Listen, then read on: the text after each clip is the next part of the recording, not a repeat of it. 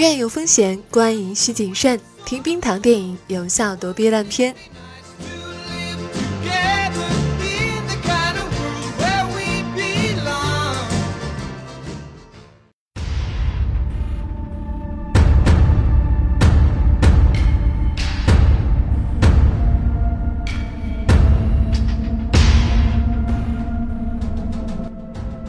嗨，你好，我是冰糖，这里是冰糖电影。《爆裂无声》这部电影，整个都在一个缺乏台词的语言环境里，因为三个最主要的男性角色都不怎么说话。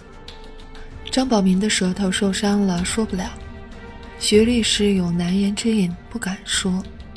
说话最多的是姜武扮演的昌大年，但也是言简意赅，没有废话。整部电影的台词没多少，而且。越是重要的角色话越少，边缘性的功能角色话可能倒是多一点，比如给磊子妈烧药的老乡，磊子的外婆，说完有用的话就退场了。而和无声的人们交叉出现的，是同样沉默的逆来顺受的羊，羊群里的羊，磊子养在屋子里的小羊羔，江武桌子上已经片成片的羊肉。这已经不能算是暗示或者隐喻了，因为太明显了，也因为在我们的文学传统里面，这种把穷苦百姓和羊联系起来的比喻，也已经是一个固化的东西。这就是电影名字里面的无声。那么爆裂呢？是那些动作戏吗？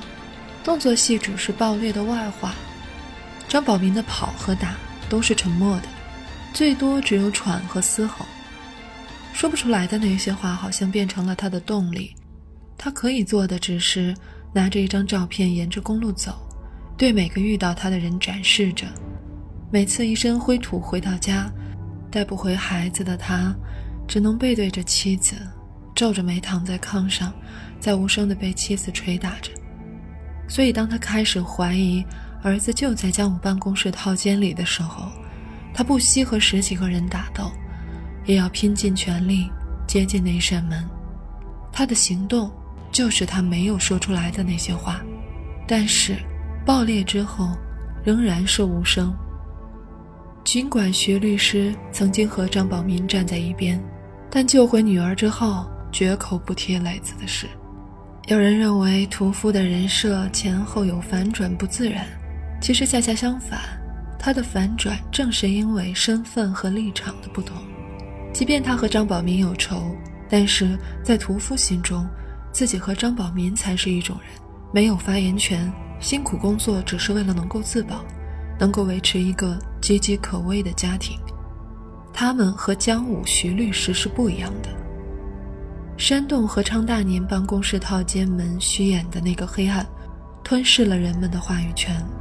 没有话语权的人，即便拼尽全力和性命。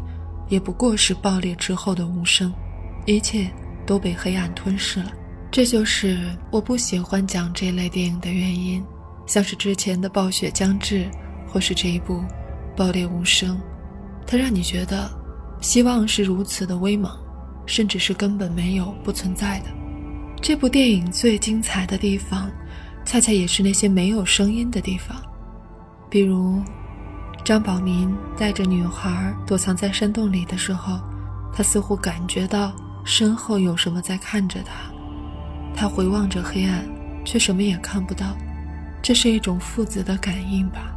徐律师在山洞里，由于宝民的善良，才找回了自己的女儿；而张宝民在这同一地点失去了他的孩子。其实，整个电影的前一半会让人感觉是比较平淡的。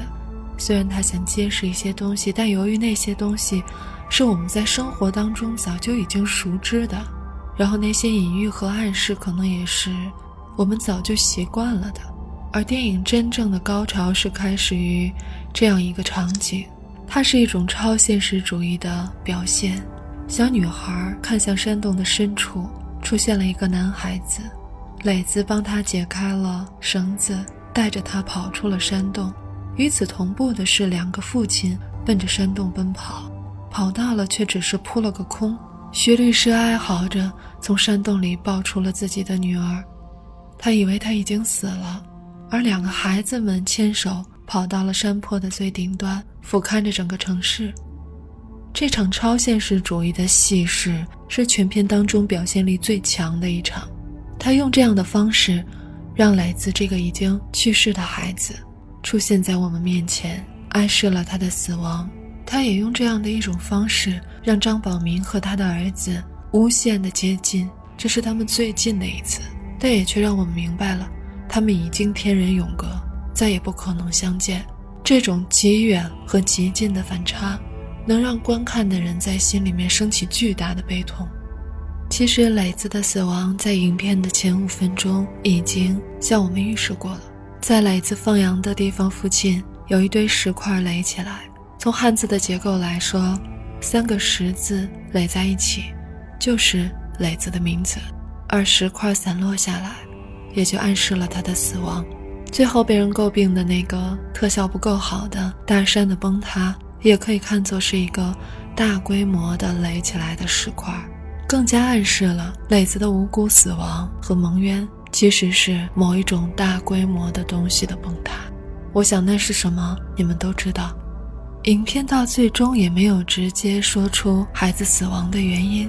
是昌大年跟孩子买羊的时候一时兴起射羊而误杀了孩子，还是孩子当时想保护他的羊，亦或者是昌大年想杀人灭口射律师的时候误伤到孩子？更可怕的一个猜想是，昌大年认为除了给律师封口费，还不足以保证能让徐律师永远的闭嘴，他需要让徐律师和他一起见证一场谋杀。用磊子无辜的性命把律师和自己拴在同一条船上，这可能是一种最黑暗的猜想。我不敢想，也不敢相信它是真的。而在磊子个案的背景之下，隐藏着更大的问题，那就是整个村落，或者是附近的很多村落，在矿山的非环保的开采之下，已经出现了巨大的环境伤害，导致污染地下水。所以，喝着这地下水的磊子妈和栓子妈。都得了同样的慢性病。开头在水里面死去的鸟，也证明了水是有问题的。无声的人们无声的喝着已经被污染的水，生着病，找着孩子，我们还能说些什么呢？如果你忍受得了这黑暗和绝望，本期推荐给你另一部电影，就是前面提到的《暴雪将至》。我是冰糖，你现在收听的是冰糖电影。希望下期你再来听的时候，我们可以聊一些不那么沉重的电影吧。拜拜，下期再见。